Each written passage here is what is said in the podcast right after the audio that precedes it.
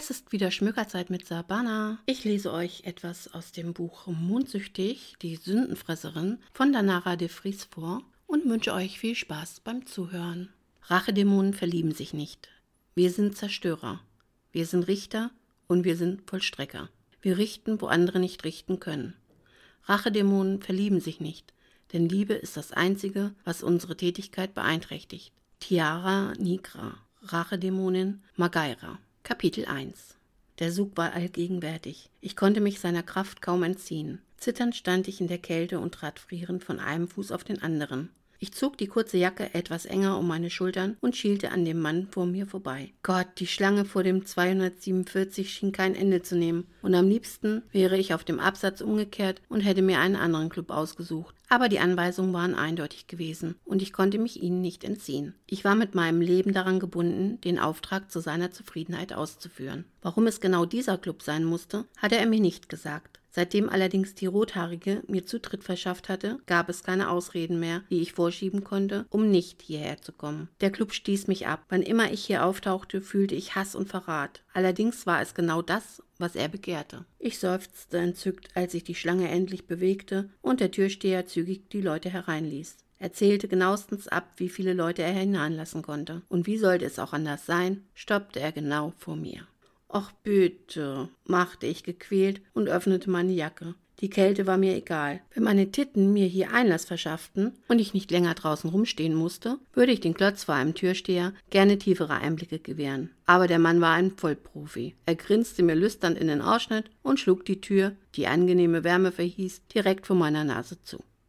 Deine Argumente sind wirklich durchschlagend, doch die Anweisungen des Chefs waren deutlich. Hey, ich hob abwehrend die Hände. Ich habe Zutritt zu diesem Club auf Lebenszeit. Das hat Rossus versprochen. Du kannst ihn ja gerne persönlich fragen. Ich stemmte zornig die Hände in die Hüften und funkelte den Türsteher wütend an. Zorn war meine Spezialität. Aber nicht bei diesem Kerl. Ich blickte ihm tief in die Augen und sah nichts als Ehrlichkeit. Der Kerl hat noch nicht einmal eine Zigarette geklaut, geschweige denn war er fremdgegangen. Was für ein Weichei. Da ließ er hier vor dem Club die Muskeln spielen, aber zu Hause bekochte ihn seine Mutti. Ich lachte laut und beugte mich etwas vor. Weibliche Reize in allen Ehren. Normalerweise halfen sie, aber nicht bei diesem Kerl. Hey, ich bin Chiara Nigra. Ich tippte auf sein Klemmbrett. Mein Name stand nach einem kleinen Zwischenfall mit einer äußerst netten Rothaarigen ganz oben auf der Liste. Ich kannte nicht einmal ihren Namen, doch sie hatte sich für mich eingesetzt, ohne überhaupt zu wissen, was ich war. Ansonsten hätte sie ihren Einsatz vielleicht überdacht. Ich grinste böse, als der Kerl seine Liste durchging. Trotz der spärlichen Beleuchtung sah ich, wie seine Gesichtszüge entgleisten. Hast du deinen Ausweis dabei, um zu beweisen, dass du Tiara Nigra bist? Ah, ein letzter Versuch, mich doch nicht einzulassen. Ich hatte meine Hausaufgaben gemacht. Aber natürlich, Süßer, säuselte ich und kramte in meiner Handtasche. Lässig streckte ich ihm meinen Ausweis entgegen und er gab seufzend auf.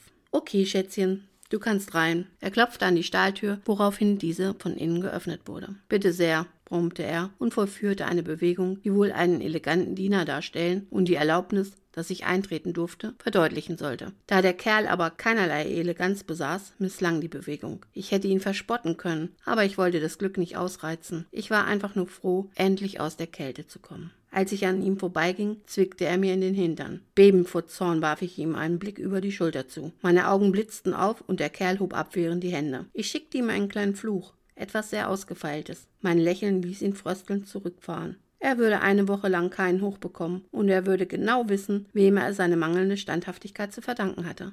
Ich hoffe, dass ihm das eine Lehre war und er nie wieder eine Frau an den Hintern fassen würde. Zugegeben, diese Sünde war nichts. Sie war schlichtweg ein Ärgernis, aber nichts, weswegen ich ihn verfolgen würde. Sie befleckte seine Seele nicht, ganz im Gegensatz zu den Opfern, die ich mir hier drinnen suchte. Ihre Sünden wogen so stark, dass die Last auf ihrer Seele mich förmlich anzog. Ich legte meine Jacke ab und sah mich suchend um. Meine Augen schlossen sich und ich öffnete mein Racheauge.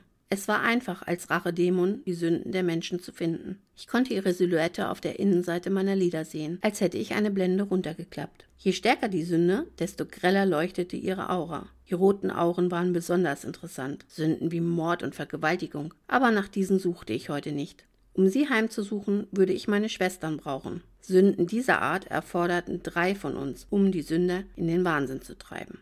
Nein, heute Nacht suchte ich nach anderen Sünden. Die, die am einfachsten zu bekommen waren, verdankte ich einzig der Wollust. Sie würden das Gefäß schnell füllen, da sie im 247, dem Sündenpfuhl New Yorks, am stärksten vertreten waren. Die Augen der Sünder leuchteten grün. In den Augen der Menschen war grün vielleicht eine positive Farbe, aber nicht so auf meiner Netzhaut.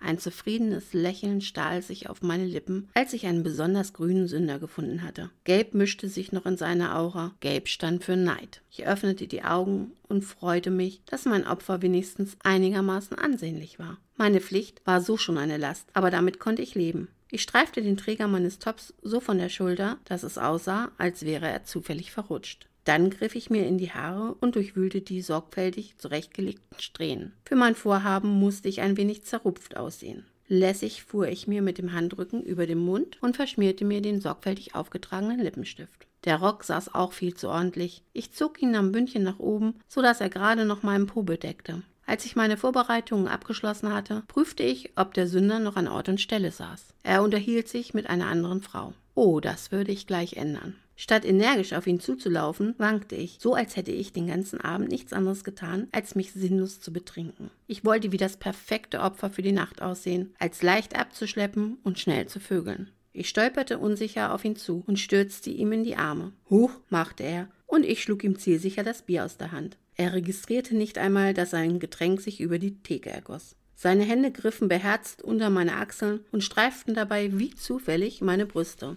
Ich lächelte in mich hinein. Der Fisch hatte angebissen. Was macht denn ein Mädchen wie du alleine in so einem Etablissement? Das war wohl die abgedroschenste Anmache, die mir je untergekommen war. Und ich kannte viele. Ich hatte so viele Kerle aufgerissen, dass ich ein Buch darüber schreiben könnte. Und natürlich konnte ich mit einer Menge Feldforschung meine Theorien untermauern. Diese Anmache führte eigentlich immer dazu, dass die begehrte Dame das Weite suchte, es sei denn, sie hatte ein gesteigertes Interesse an dem Mann, so wie ich. Och, murmelte ich und stützte meinen vermeintlich vom Alkohol schweren Kopf auf die Hände. Bin doch gar nicht allein, lallte ich und drehte suchend den Kopf Richtung tanzender Menge.